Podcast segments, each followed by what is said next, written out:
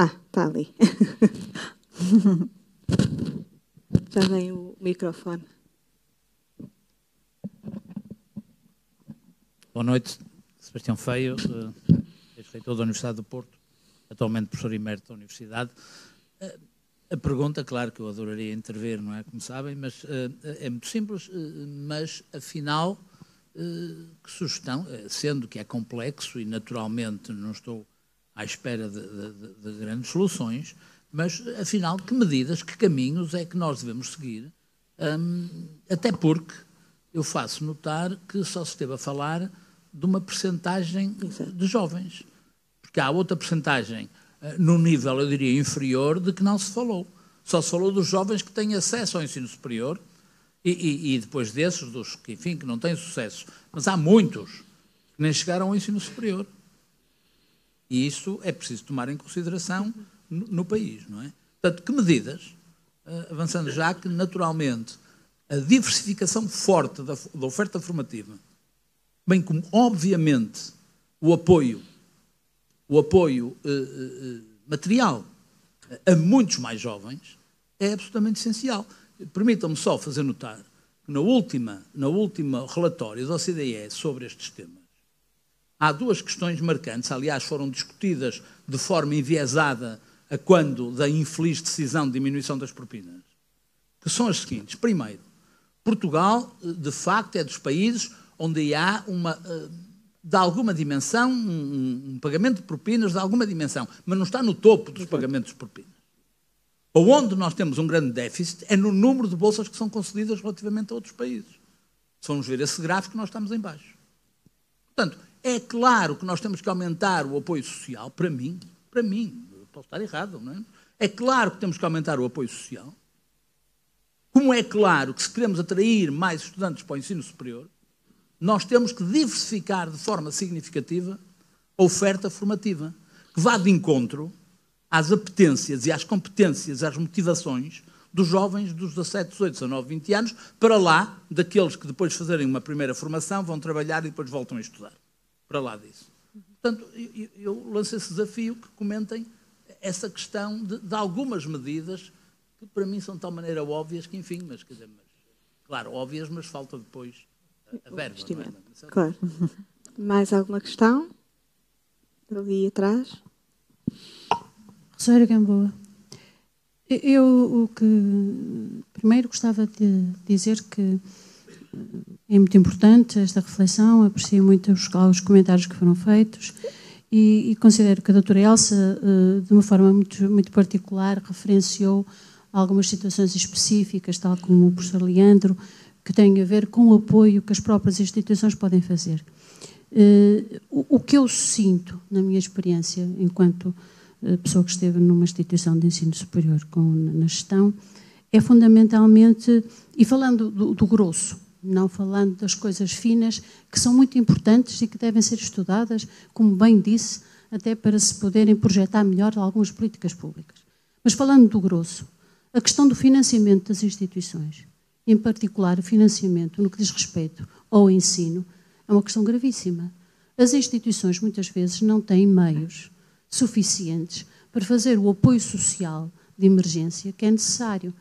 Eh, nem têm meios sequer para fazer o acompanhamento psicológico, o acompanhamento tutorial, que muitas vezes que é aqui referido. Muitas vezes as iniciativas que são colocadas nos estudantes mais velhos, mediadores sociais ou, ou iniciativas que passam por, por, uma coisa que é, é mítica na nossa sociedade, que é o fundraising, a capacidade de aparecerem stakeholders que, estão, que têm disponibilidade real de investir significativamente, não é uma bolsa ou duas, investirem significativamente no apoio aos estudantes, é muitíssimo reduzida. Por isso, para mim, uma das questões centrais é necessariamente a, a crise de financiamento no ensino superior, que é uma forma, como toda a gente sabe, que deixou de ser aplicada, que é opaca, que não é transparente, que não tem equidade absolutamente nenhuma, nem sequer permeia o mérito das instituições e muito menos atenta ao número de estudantes que estão a frequentar e o esforço que as instituições estão a fazer para os acolherem. Obrigada. Depois há outra questão que eu gostava de referir, que é a questão da Mas nota, rápida. da nota mínima. Eu não me parece, professor, que a questão da nota mínima possa ser uma abertura para o ensino superior. Parece-me, pelo contrário, que pode ser um novo estigma. Uh, o que me parece fundamental na atração dos estudantes para o ensino superior é uh, a capacidade de atratividade da instituição. E a capacidade de atratividade da instituição, uh, que, por exemplo, os pais que, que têm um, um, capital educativo mais forte e têm a capacidade de fazer as apostas de risco mais significativas, não só na gestão industrial, não na, na, na engenharia aeroespacial, sabem fazer essas apostas eh, procuram exatamente o prestígio, a reprodução da formação depois, mais tarde, em ordenados muito mais, eh, digamos, muito mais chorudos, do que os pais que têm menos essa informação e que, simultaneamente, têm outras pressões, como aqui que foram faladas, da entrada rápida no mercado de trabalho.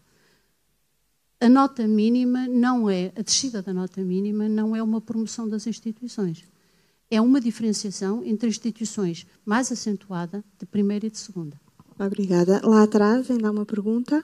Sim, eu prometo ser rápido. Um, antes de mais, parabéns pelo debate. Acho mesmo interessante, em plena época de exames para estudantes como eu, fazer-se um debate sobre o ensino superior. Eu não, sou, não estou a estudar para exames, estou a acabar uma mestrado ali na Faculdade de Engenharia, portanto estou, estou livre dessa, dessa, desse terror que uhum. assombra os estudantes. Uh, e a minha pergunta era um bocadinho mais filosófica e mais focada nos estudantes, não tanto nas instituições e que nos últimos anos me tem colocado a pensar com alguns amigos meus, e eu vou fazer uma pergunta que é um bocado polémica, propositadamente, que é, eu gostava que, pronto, que as pessoas que estão aí a debater e que têm o poder da palavra respondam um bocado à pergunta que é, para que é que serve o ensino superior? Porque hum, eu venho de uma família classe média, portanto, aquela malta que não tem pais universitários, nem avós universitários, e a primeira pergunta que me fazem é, pá, podias ter uns pais como o Cristiano Ronaldo, ou então vê lá se acabas, mas é o curso para ir trabalhar e ganhar dinheiro. E a minha pergunta, a minha questão nos últimos anos é: será que a universidade é uma escola profissional? Para isso eu tinha tirado um curso técnico profissional e a trabalhar. Ou é um, um sítio que me deve ensinar a pensar e dar-me ferramentas para que eu possa enverdar uma outra via? É porque isto depois entra num, num campo diferente, que é se eu não vou para a universidade para ganhar ordenados chorutos, mas vou para a universidade para ser uma pessoa melhor. Pronto, isto é uma pergunta um bocado complicada, porque eu, ao longo destes anos, vejo mas muita gente na universidade. A sua pergunta. vejo muita gente na universidade e que, de facto, tem mérito técnico excelente, mas enquanto formação humana, se calhar eu considero não tão excelente.